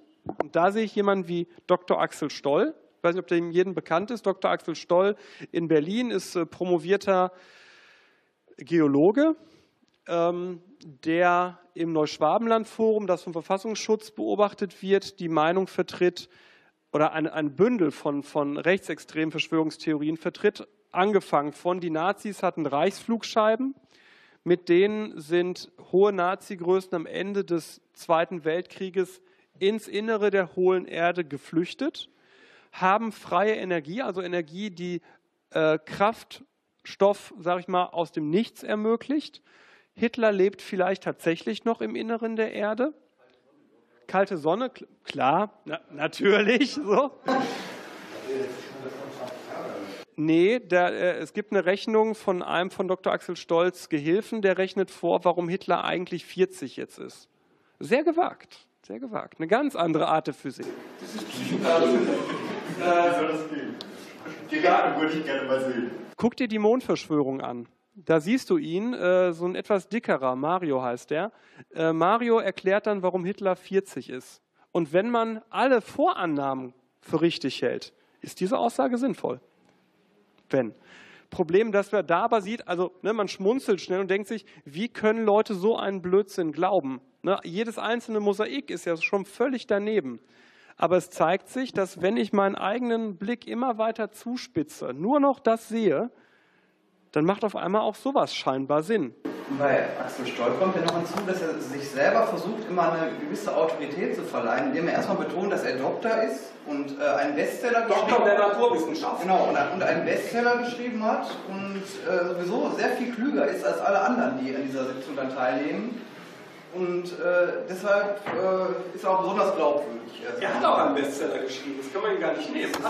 Ja, er hat also eines seiner Bücher zu Neuschwabenland, war mal in den äh, Charts, sage ich jetzt mal. Aber das war Jan van Helsing auch. Also das ist jetzt, ähm, wenn ich die Güte eines Buches allein daran beurteile, wie viele Leute es kaufen. Kopfverraten oder so bestimmt. Ja, damals noch nicht. Bei, bei, äh, bei ähm, äh, Stoll, äh, bei Helsing sowieso nicht. Aber wenn man danach geht, was Verkaufszahlen angeht, dann ist das Wissenschaftsbuch schlechthin Shades of Grey. Also da, da merkt jeder, das kann nicht sein. Ne? Irgendwas ist da, läuft da schief. Ne? Also an sich sage ich erstmal nicht gefährlich, es sei denn, es findet so eine Verengung statt, die dann eben im Extremistischen äh, münden kann und äh, wo eben ja mittlerweile auch der Verfassungsschutz beispielsweise ein Auge drauf hat, auch bei dieser Reichsbürgerbewegung. Also Leute, die sagen, äh, die BRD gibt es gar nicht, sondern das ist das Deutsche Reich. Interessanterweise, das wusste ich nicht, diese Aussage stimmt in Teilen. Also die BRD ist das Deutsche Reich. Nee, eben nicht. Das habe ich auch gedacht, habe für meine Dis recherchiert. Nein, nicht der Rechtsnachfolger. Das hatte damit zu tun, man musste die Hallstein-Doktrin durchsetzen. Also sprich den Alleinvertretungsanspruch Westdeutschlands für das Wohl aller Deutschen, egal in welchem Deutschland oder ob in den Ostgebieten. So, und dafür hat man dann folgenden Trick gemacht. Man hat gesagt, wir sind nicht Rechtsnachfolger, weil dann wäre das andere Deutschland ja vielleicht auch Rechtsnachfolger, sondern wir sind das Deutsche Reich. Auch in den Gebieten, die jetzt nicht zu unserem Staatsgebiet gehören. So war ein juristischer Trick, einfach um die Hallstein-Doktrin aufrechterhalten zu können, hat überhaupt keine alltägliche Relevanz für uns heute. Heißt auch nicht, dass es die BRD nicht gibt, ne, sondern es ist einfach ein juristisches Konstrukt, das einem sagt, das ist halt so. Relevanz gleich null. Diese Reichsbürger wiederum gehen aber so in Richtung der, der Milizbewegung in den USA und sagen, äh, es gibt keine BRD, damit sind doch alle Steuern, die die BRD erhebt, illegal. Dementsprechend brauchst du keine Steuern zahlen. Äh, du musst dem Reichskanzler äh, Treue schwören. Du kriegst Reichsbürgerpapiere und, und, und. Und auf den ersten Blick schmunzelt man. Wenn man aber zu Ende denkt, was das für Leute sind, die sich da rumtreiben, ist man sehr schnell im Rechtsextrem. Was ich oft höre, das ist doch alles ganz einfach zu beurteilen, was wahr ist und was nicht. Und wir brauchen doch gar nicht die weiten Filter so zu haben und überhaupt. Und dann frage ich immer zurück, ähm, ist das wirklich so? Ist das alles so einfach? Mondlandung oder Mondhoax. Ähm, 93 Prozent meiner Befragten kennen die Verschwörungstheorie, nachdem die Amerikaner nicht auf dem Mond gelandet sind, sondern das sondern das Ganze in einem Fernsehstudio gedreht haben. 27 Prozent glauben das Ganze.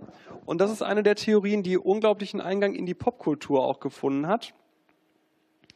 Und ganz viele, die sagen, ja, ist doch alles Blödsinn, natürlich waren die da oben und so, scheitern schon bei der Frage, wieso weht diese Fahne?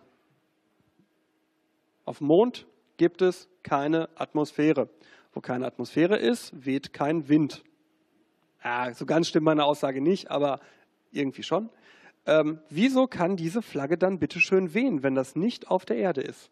Und die weht, das sehen wir. Nein, sie weht nicht. Ach, sagst du jetzt? Ja, klar. Sie wackelt.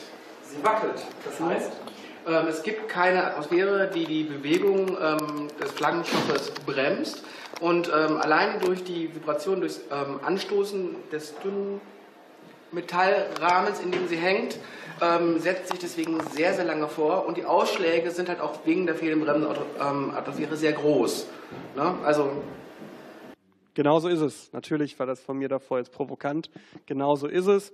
Diese Fahne weht nicht, sondern es ist eine Zuschreibung wieder zu einer Bewegung, die wir aus unserem Alltagswissen machen. Wenn etwas sich so bewegt, dann ist es Wehen.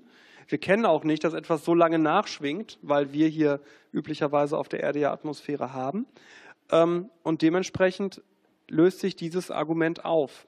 Ich finde sehr schön, das hat nicht die NASA selbst gemacht, sondern Mitarbeiter der NASA in einem nicht offiziellen NASA-Projekt. Die haben tatsächlich sich die Mühe gemacht im Internet, und das finde ich toll, jedes einzelne Argument, das gegen die Mondlandung spricht, zu bewerten und aufzuklären. Und wen das interessiert, kann. Das, das finde ich eng. Das finde ich eng. Ja, so, das ist relativ äh, einfach zu erklären. Wir sehen hier noch einen Querstab. Stimmt, das ist auch so ein Argument gewesen, du hast recht. Ne? Hier ist ein Querstab und daran ist dann dieser, dieses, das ist auch kein Stoff, sondern irgendwas Weltraumtechnisches, ähm, das da dran befestigt ist. Und äh, deswegen äh, ist das so. Was schwieriger zu erklären ist, was ich jetzt auch nicht hinkriege, muss ich gestehen, warum wir keine Sterne sehen. Das ist einfach eine Frage der Belichtung. Ist das so? Ja, ja. Ähm, als damals das im ähm, ähm, Spiegel TV, diese amerikanische Doku, ausgestrahlt wurde, Ja. gab es ja diese ganzen, ähm, die Doku ist übrigens, wenn man, ähm, da ist es wirklich sehr schwierig, die ganzen Gegenargumente zusammenzukriegen, wenn man sie nicht kennt. Und die gab es damals nicht. Und ähm, ich habe damals versucht, im Internet zu finden, es gab keine Gegenargumente und die einzigen, die halt relativ einfach zu ähm, enträtseln waren, halt solche Belichtungssachen halt. Ne? Und wer fotografiert, weiß halt manche Sachen halt. Ne? Ähm, ähm, bei so einer ähm, kurzen Belichtungszeit, die du hast, wo der halt ziemlich hart, hart angestrahlt wird, da siehst du keine so schwachen Punkte wie Sterne. Das ist ganz normal. So, also wegen des ja, die haben ja Eigenlicht dabei gehabt. Ne? Also wegen Genau, des da ist eine kurze Belichtungszeit. Ne? Verstehe. Und ähm, für die kurze Belichtungszeit ist, siehst du keine Sterne drauf. Ah, danke. Finde ich gut, dass wir es mal eben Ähnliche Sachen sind so Blur-Effekte, wo bei den fehlenden Kreuzen, wo dann plötzlich die Kreuze auf den Stein, ne, die sind ja so Kreuz Wisst ihr, was eingeeckt. meint? Ich weiß, was er meint. Ihr, was er meint mit Kreuz auf den Stein?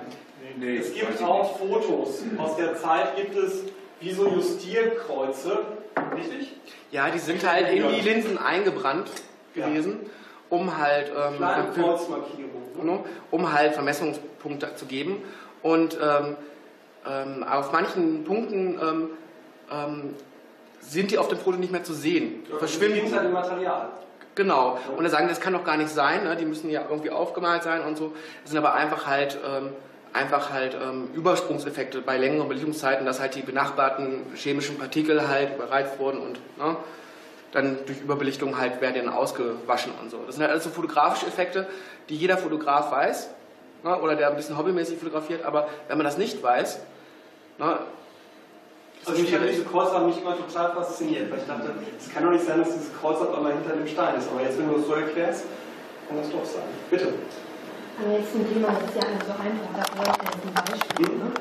Also was diese Verschwörungstheorien ja eigentlich gemeinsam haben, finde ich, ist ähm, schon sich um sehr also hochkomplexe Zusammenhänge handelt, ähm, wo ich ja als Normalsterblicher, selbst wenn ich eben einen Uni-Abschluss habe, ähm, gar nicht die Möglichkeit habe, das hundertprozentig aufzulösen, weil ich dazu ein Fachwissen brauche oder Informationen, die mir nicht zugänglich sind.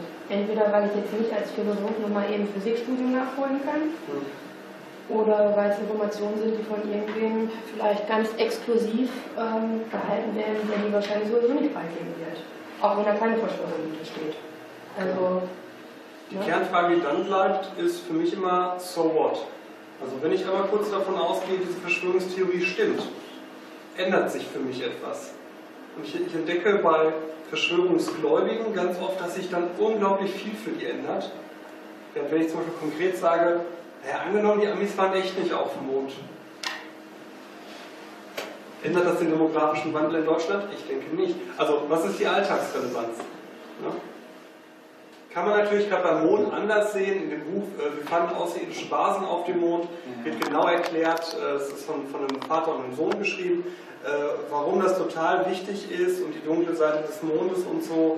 Ähm, okay, ja, aber da wiederum kann ich relativ leicht prüfen. Aber was viele ja auch nicht wissen, diese Theorie, die Mondverschwörung sozusagen, die gibt es ja schon seit den 70er Jahren. Und 20 Jahre lang hat sich kaum einer dafür interessiert. Und dann kam das Internet und der Anti-Amerikanismus, beides zusammen. Und dann hat sich das quasi äh, gegenseitig. Da muss ich dir leider widersprechen. Nee? Es, gab, es gab diesen Film ähm, Operation Capricorn.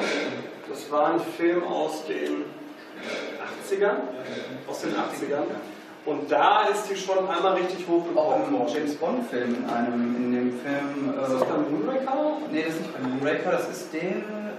Da rennt er Äh, irgendwo. Diamantenfieber, Diamonds Are Forever, Diamantenfieber, da rennt der groß durchs im Studio. Genau, Oder, genau. Und ich glaube, der ist von 1971, der Film. Also, Also es gab eine gewisse Verbreitung, Ja. aber dann ging es wieder, in der Tat, dann ging es runter. Und ob es der Anti-Amerikanismus ist, ist, ich tue mich immer damit so ein bisschen schwer. Aber ich weiß, was du meinst und viele würden dir zustimmen. Das frage aber nichts. rein, was der Krankheitsgewinn eines Verschwörungsgläubigen ist. Ähm, wenn es eine Krankheit wäre, was ich ja nicht so sehe, äh, dann wäre der Krankheitsgewinn natürlich, was äh, die Kollegin gerade sagte, ich habe eine einfach strukturierte Welt und ich gehöre, und dafür muss es aber nicht pathologisch sein, ich gehöre zu den Erwählten, die verstehen, wie es läuft und ich kann mich abschirmen von den Einflüssen der Bösen. Ne? Und was natürlich dann gerne angeführt wird, es gibt ja echte Verschwörungen, ja, die gibt es. Und ich will gar nicht ausschließen, dass ein paar von diesen 95, die wir jetzt hatten oder die ich hatte in meiner Dis, dass ein Teil davon wahr ist. Ich, ich muss mal ganz ehrlich sagen, ich habe keine Peilung unterm Strich, warum die Amis im Irak einmarschiert sind. So. Ich habe da so meine Privatmeinung zu. Das ist nicht die Verschwörungstheorie, sondern weil der Bush das wollte. So platt denke ich tatsächlich. Ne? Das ist aber für viele noch schwerer fassbar. Ähnlich bei 9-11 glaube ich, dass viele der Amerikaner, die dieser Verschwörungstheorie anheimfallen, zu sagen, das war unsere eigene Regierung, bringen damit Kontrollierbarkeit in ihr Leben. Denn es war nicht eine außer, äh, wollte ich schon sagen, eine ausländische böse Macht, die uns in die Knie gezwungen hat, sondern das waren wir selbst. Ne? Das sind in meinen Augen dieselben Leute, die auch sagen, Pearl Harbor, das waren wir eigentlich selbst. Ne? Also der, ja, beziehungsweise in Pearl Harbor ist so eine typische Let It Happen Sache. Äh, die Amis wussten, das passiert jetzt und keiner hat was verhindert. Warum? Weil äh, bis dahin Amerika relativ isolationistisch unterwegs war, sprich, wir mischen uns da in Europa nicht ein. Und in Pearl Harbor kam dann ja die Wende, wo die US-Öffentlichkeit sagte, ey, das geht mal gar nicht, was diese Nazis und diese Japse hier machen. Da müssen wir draufkloppen. Äh, und viele glauben, dass das der Grund war, warum der damalige Präsident Let It Happen das eben hat passieren lassen, obwohl er wusste, was passiert. Auch da in diesem U-Boot haben sie angeblich schon Orte vorher, einen Tag vorher, was da ausgekunft Ja, die Funksprüche waren bekannt. Es gab wohl auch die ich, das kann ich nicht nach, das ist auch wieder so, kann ich nicht beurteilen, ob es das gab, aber äh, in vielen Medien wird kolportiert, ja, die hatten schon den Code zum Entschlüsseln des Ganzen, so wie Bush ein Bericht vorlag, ähm, planen außerirdische, äh, aus, außerirdische, ausländische Terroristen mit Flugzeugen Anschläge auf, hohe, äh, auf Hochhäuser. Diesen Bericht gab es auch. Aber jeder, der mal in einer Bürokratie gearbeitet hat, weiß, nur weil an irgendeiner Stelle der Bürokratie ein Bericht vorliegt, heißt das noch lange nicht, dass die Bürokratie danach handelt. Gibt es überhaupt äh, Studien, wie viele Berichte und Warnungen vorliegen, die nicht eingetreten sind, um die man sich auch nicht gekümmert hat? Nee, gibt es meines, also ne, kann, ich nicht, kann ich nicht sagen, dass es nicht gibt. Mir sind keine bekannt. Ich habe aber auch nie danach gesucht und finde das aber, jetzt wo du es sagst, einen sehr spannenden Gedankengang. Ich denke, das Problem wird da wieder sein, wie bei den Studien, die nicht publiziert werden, die nicht signifikant sind. Gibt es irgendein Archiv, wo solche Sachen gesammelt werden? Und lassen sich Nachrichtendienste in die Karten gucken? An der Stelle, weißt du, kann ich mir eigentlich nicht vorstellen, könnte ich mir noch, ich mache ein bisschen Coffee Table Talk, könnte ich mir in England vorstellen, weil die ja relativ viele nachrichtendienstliche Unterlagen äh, im Folge dieses Freedom of Information Act veröffentlichen mussten. Da war ja auch viel zu UFOs und so bei. Da könnte ich mir vorstellen, dass was drin ist. Es gibt so eine Review of Negative Results. Ja.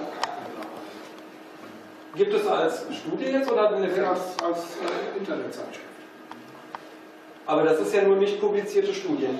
Nein, das sind Studien, die sonst nicht publiziert worden wären, weil das äh, Ergebnis sich nicht bestätigt, die, äh, ah, okay. die Hypothese sich nicht bestätigt und die werden auf diese Weise noch publiziert. Ah, okay.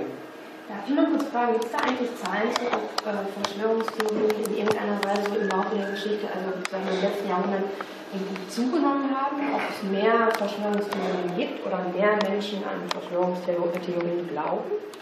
Weil ich irgendwie das Gefühl habe, das ist schon irgendwie auch ein Phänomen ähm, unserer Zeit, also im Zusammenhang so mit äh, neuen Formen des Krieges und Globalisierung. Also bei mir fehlt jetzt nochmal irgendwie ein Riesensprung, weil ich gerade dachte, bei Krankheitsgewinn muss ich an diese neue Serie denken, irgendwie Homeland. Ich weiß nicht, kennt die jemand? Äh, ich habe den Trailer gesehen. Ja.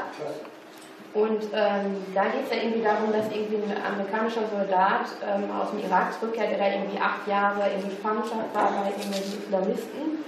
Und jetzt die Frage sich stellt, ist der vielleicht umprogrammiert worden und ist es eigentlich ein Stellwort, nicht mehr äh, der patriotische Amerikaner. Und seine mal, Gegenspielerin äh, ist ja ähm, eine Agentin oder was, äh, die äh, manisch-depressiv ist, äh, also bipolar. Also deswegen dachte ich gerade so Verschwörungstheorien und Krankheit und ja, also was für mich natürlich in der Serie ein Stilmittel ist. Mhm. Ne? Also um das ewig in der Schwebe zu halten, wer ist hier jetzt eigentlich der Gute und wer ist der Böse. Was natürlich auch für mich mit der Zeit zusammenhängt, weil man nicht mehr genau weiß, wo verlaufen jetzt eigentlich die Fronten? Also es gibt keine zahlenmäßigen Studien. Was es gibt, recht viel soziologisches und historisches oder Historikergeschreibsel, ohne das jetzt abwerten zu wollen, ähm, die versuchen aufzuzeigen, dass in Zeiten von Krisen der Glaube an Verschwörungstheorien wächst, weil es eben eine Stabilität im Weltbild gibt. Ähm, ich finde all diese Studien hoch plausibel, also die beispielsweise dann aufzeigen, wie so in den späten 20er Jahren des letzten Jahrhunderts in Deutschland immer mehr äh, antijüdische, antifreimaurerische, äh, antikommunistische Verschwörungstheorien verbreitet wurden. Ähm, wie gesagt, und, und wo man das auch in vielen Diktaturen zeigen kann oder äh, Systemen kurz vor der Diktatur zeigen kann, aber es gibt keine Zahlen dazu bisher. No, das äh, leider nicht, aber ähm, es erscheint mir logisch, aber das heißt nichts. Nur weil es mir und dir und uns hier logisch erscheint, heißt es ja nicht, dass es so sein muss. Ähm. Also ich erinnere mich, als ich 14 war, da hat in der Schule einer eine Malbuchschachtel gezeigt und da sind ja angeblich auch Hinweise. Ja, genau. Und heutzutage schreibt derjenige das ins Internet und es lesen tausendmal mehr Leute. Ja, aber nein, aber ja. Also, ja, im Internet kann ich Sachen leichter verbreiten. Aber das wollen die anderen Kinder ja auch. Und dadurch habe ich zwar eine unglaubliche Flut von Blogs, wo Leute sowas verbreiten, aber wer liest das? So, das heißt, äh, es gibt viele Blogs, wo man genau weiß, außer dem Autor und erzwungenermaßen seiner Frau liest das eigentlich niemand. Ne, so. Was auch gut ist. Ne? Aber für viele, für viele Autoren ist es gut, dass niemand sie liest. Ähm, das, das Problem fängt eigentlich an, ähm, wenn so etwas Eingang findet in die breiten Medien.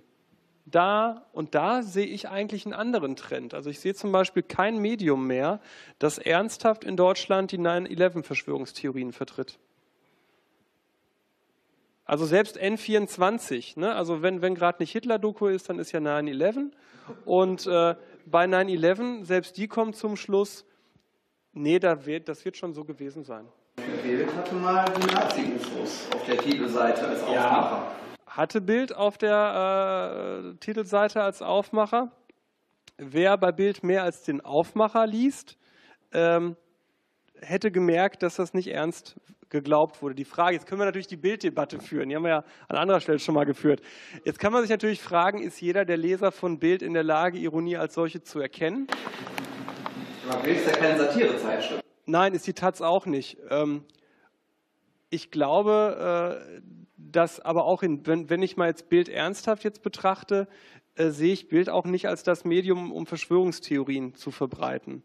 Diese Nazi-UFO-Schlagzeile war, muss ich sagen, aus, aus journalistischer Sicht fand ich eine schöne Schlagzeile, weil Nazis und UFOs, das zieht. Du kannst in Deutschland ja Hitler mit irgendwas in Verbindung bringen, die Leute kaufen es. Ne? Die Sekte, die Hitler klonen will, hatten sie das auch mal. Ja, die gab es ja. Das ist ja, also die, die Sekte gab es. Ne? Das ist ja. Sie haben es nicht geschafft, aber das ist ja ein anderes Problem. Ne? Wer weiß, genau. Ne?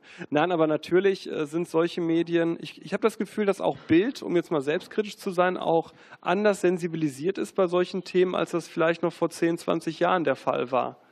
Ne? Wobei ich auch immer wieder, ich persönlich kann immer nur wieder für das sprechen, was ich hier bei Bild Ruhrgebiet erlebt habe.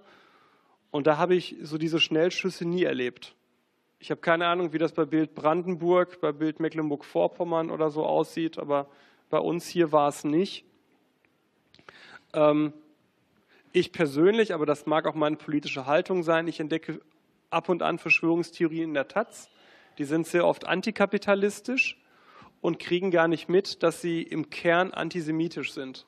Ne, wenn dann über irgendwelche reichen Bankierfamilien in Amerika schwadroniert wird und du wartest nur auf das Wort äh, hier, äh, wie heißt der denn? Na, nicht Rockefeller?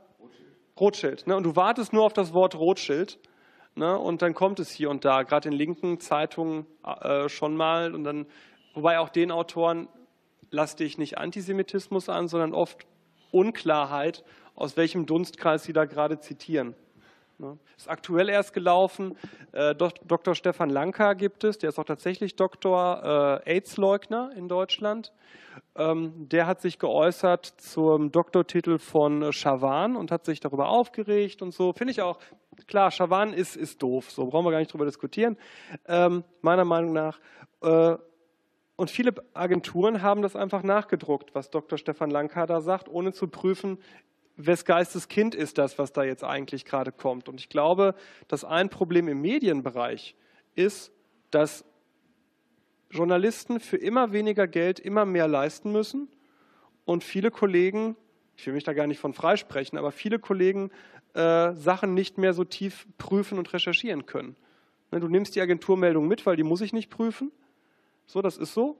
Äh, und bei anderen Sachen ist die Frage, kriege ich morgen halt den Artikel voll oder nicht? Ne? Und wenn du nur davon lebst, was ich Gott sei Dank nicht tue, dann fällst du schon mal auf Mist rein. Ja, und jetzt wollte ich eigentlich nur sagen, genug referiert, danke fürs Zuhören, Zeit zum Reden. Wir haben jede Menge Zeit, schön, dass ihr ein bisschen zugehört habt. Danke.